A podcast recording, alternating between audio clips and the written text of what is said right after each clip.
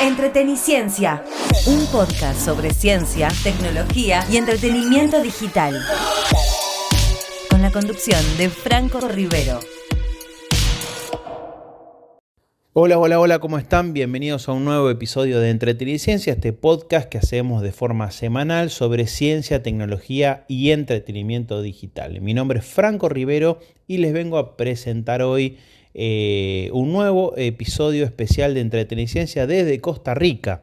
Recuerden que la semana pasada eh, hicimos el primer especial desde Costa Rica, estaba allá, ahora volví a la Argentina, pero obviamente me traje muchísima información, así que tenemos tres especiales, el de la semana pasada, el de esta semana y el de la semana que viene, que es el de la recorrida por la planta, la fábrica que visitamos de Intel, en donde se fabrica la última tecnología en microprocesadores para servidores y que se distribuyen en todo el mundo, desde Costa Rica para el mundo.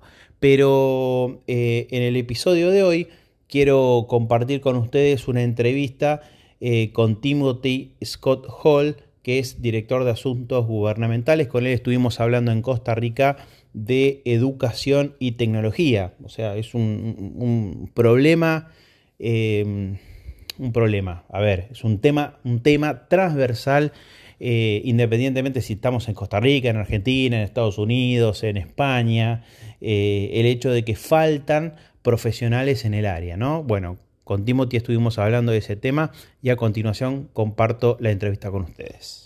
¿Qué te pasa que estás con esa cara? Me gustaría ir al cine, pero no tengo ningún 2x1. Es fácil, WhatsAppea al número de cines multiplex y listo. Envíanos un mensaje a nuestro WhatsApp al 11 57 95 44 62 y te mandamos un código de descuento 2x1 para disfrutar de todas las películas, todos los días, todas las funciones, todos los complejos en salas, 2D, 3D, Extremo, Comfort Plus y Láser 4K. No válido en salas Platinum y 4D. Anota bien, WhatsApp al 11 57 95 44 62. Bases y condiciones en multiplex.com.ar. Vení a Multiplex. Vení a ver tus películas preferidas.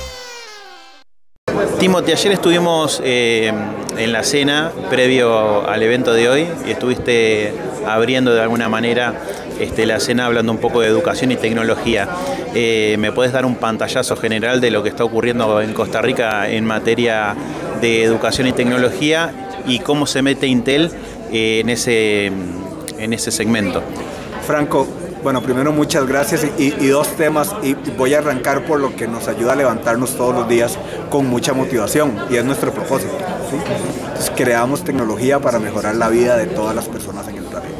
Eso junto con lo que decía uno de nuestros fundadores y es de la arena hasta el procesador, en medio todo lo que tenemos es gente. Entonces, hemos decidido ser un participante activo en la generación del talento tecnológico, en, principalmente en el área de semiconductores, que va desde un rango desde niños y niñas en escuelas y colegios, enseñándoles cómo la tecnología, ciencia, ingeniería y matemáticas podría ser un área en la que se desarrollen. Uno de los ejemplos que daba nuestra gerente general fue un programa que hicimos con jóvenes pero además con la persona encargada de la familia para desarrollar un prototipo. ¿Por qué lo hacemos así? Porque muchas veces es el círculo alrededor quien genera las limitaciones para que los estudiantes digan sí. El área de ciencia, tecnología, ingeniería y matemáticas podría ser para mí. Eso hasta el ejemplo de educación y formación técnica dual, que para mí tiene esa, ese componente de empleabilidad. Educación y formación técnica dual igual empleabilidad y es traer a el espacio de trabajo lo que se aprende en las aulas y más allá en las universidades con estas concesiones o grants que damos a las universidades para el desarrollo de currícula en áreas donde vemos que hay un sesgo, hay un gap, hay una brecha que tenemos que cerrar con la condición de que los entes académicos tengan que, uno, crear la primera generación de estudiantes graduados y dos, hacer la currícula totalmente transparente y libre para que cualquier centro académico del mundo pueda acceder a ella y seguir multiplicando el talento.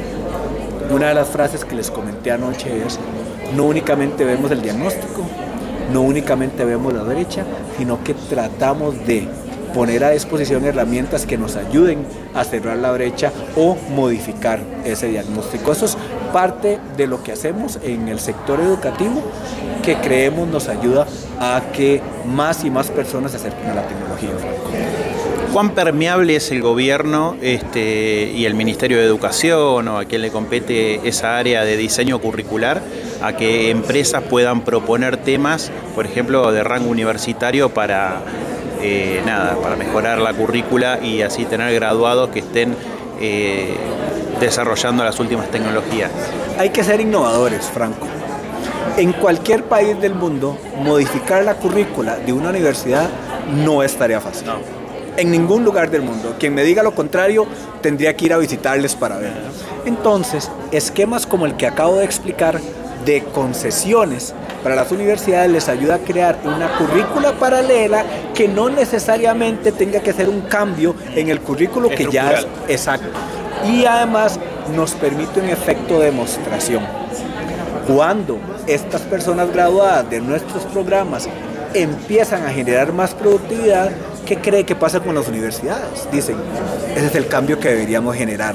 Y eso llega hasta los centros tomadores de decisión, en este caso en Costa Rica, el Consejo Nacional de Educación Superior, y les hace entender si deberíamos trabajar en eso. Pero no tenemos que esperar todo el periodo.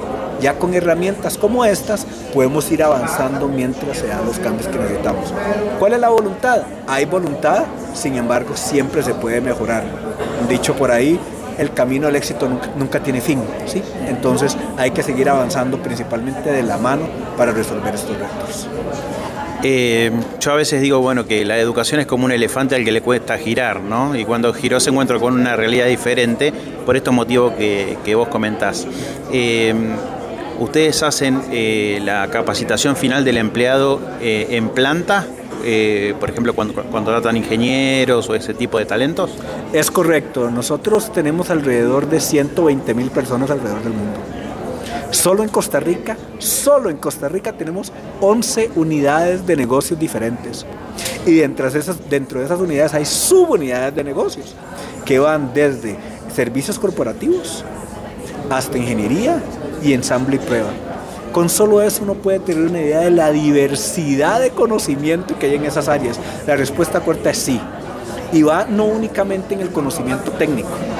Hay áreas que vemos que son transversales, que todos los colaboradores y colaboradoras de Intel deberían tener. Ética y cumplimiento.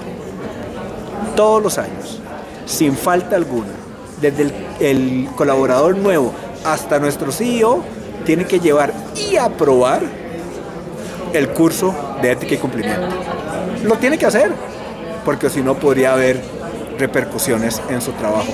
Eso hasta enseñarnos cómo reciclar, porque sabemos que debemos disminuir nuestra huella ambiental. Así que sí, la respuesta es si tenemos algo que le llamamos incluso el Intel University, donde las personas pueden acceder al conocimiento que quieran sin costo para ellos y ellas, y otros entrenamientos que sí son mandatorios, como el de ética y competencia.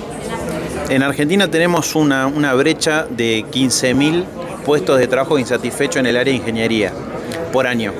Eh, ¿Cómo está la situación en Costa Rica en cuanto a la demanda laboral de, talento de ingeniería, por ejemplo?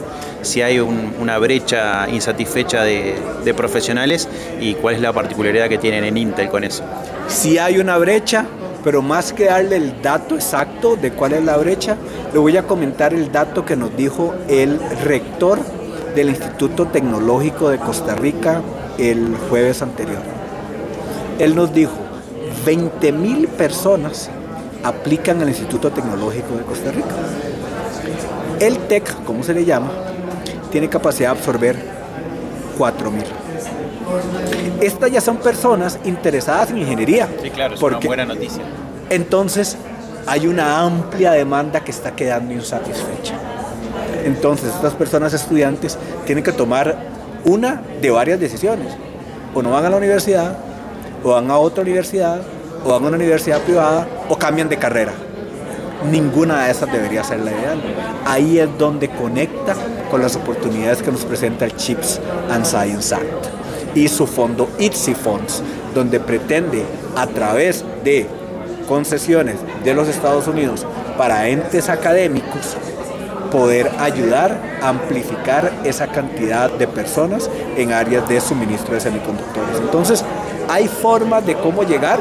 El gap existe, la brecha existe, quisiéramos tener más ingenieros e ingenieras y quisiéramos que estuvieran mejor preparados, pero ante eso hay dos opciones.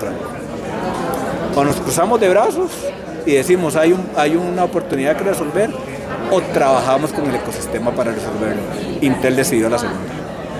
La última pregunta tiene que ver con eh, la posibilidad de que eh, trabajadores vengan de otros países a trabajar aquí. O sea, ¿cuáles son las políticas migratorias que tienen? Si son flexibles, eh, sobre todo en la parte de ingeniería, y, qué está haciendo Intel para contratar trabajo quizás de ingenieros que de México o de países aledaños.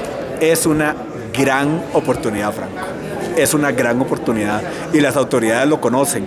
Hay diferentes posiciones dependiendo de la autoridad con la que uno hable. La autoridad migratoria tiene su propia posición, la autoridad de comercio exterior y ciencia y tecnología tiene su propia, su propia versión. La nuestra es todo aquel talento que no pueda ser encontrado en el país debería poder ser suplido por talento extranjero, al menos de manera temporal.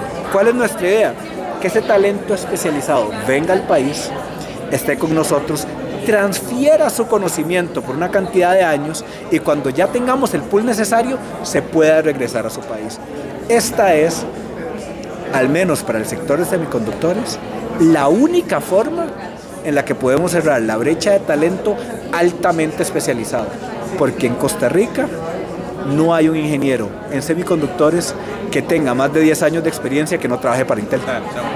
Entonces, si yo puedo conseguirlo de Argentina, que venga acá, entonces nos ayuda a multiplicar el conocimiento. Entonces, la posición de Intel, ojalá poder abrir estas fronteras sabiendo que no es sustitución de talento.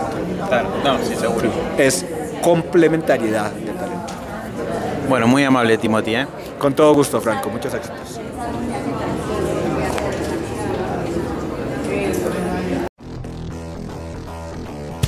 Ciencia, tecnología, entretenimiento digital.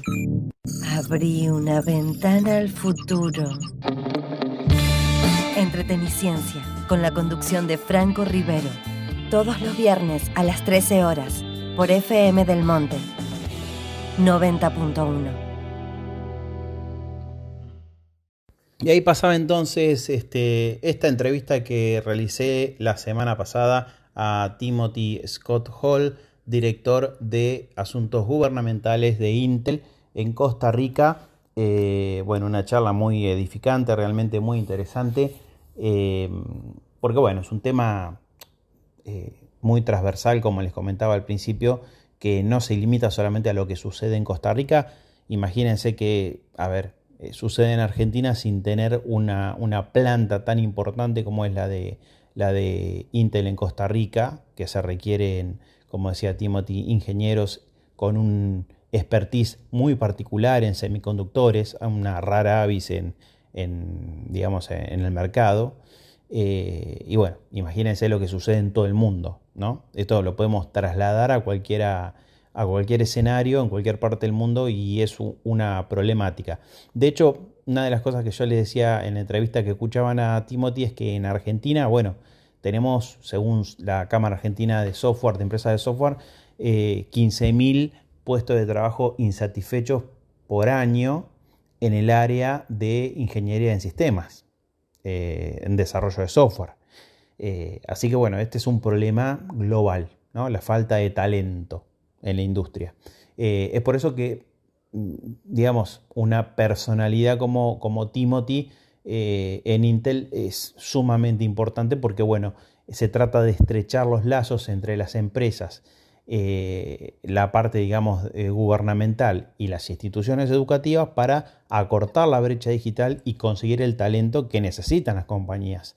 Eh, es, por eso que es muy importante lo que me comentaba Timothy al respecto, o sea, por dónde entra la empresa en la universidad, en la formación y, cómo hacerse escuchar por parte del de los gobiernos, ¿no? teniendo en cuenta que no es en la mayoría de los casos en Argentina no estamos acostumbrados a este tipo de cosas, simplemente porque la política educativa eh, cambia y sobre todo cambia con respecto a los gobiernos a medida que van pasando. Eh, ¿De qué manera trabajar en política de estados a largo plazo es creo que una estrategia que han logrado eh, encontrar en Costa Rica y estaría bueno copiar el modelo eh, en todo el mundo, sobre todo en Latinoamérica. Eh, bueno, nada, como les decía al principio, nos queda un capítulo especial desde Costa Rica que lo vamos a compartir la semana que viene, que es la recorrida por la planta de Intel, pero no quería dejar de compartir estas dos entrevistas que logré hacer eh, en el día de entrevistas allí en Costa Rica. Nos vemos la semana que viene, que tengan un muy buen fin de semana. Entreteniciencia, un podcast sobre ciencia, tecnología y entretenimiento digital, con la conducción de Franco Rivero.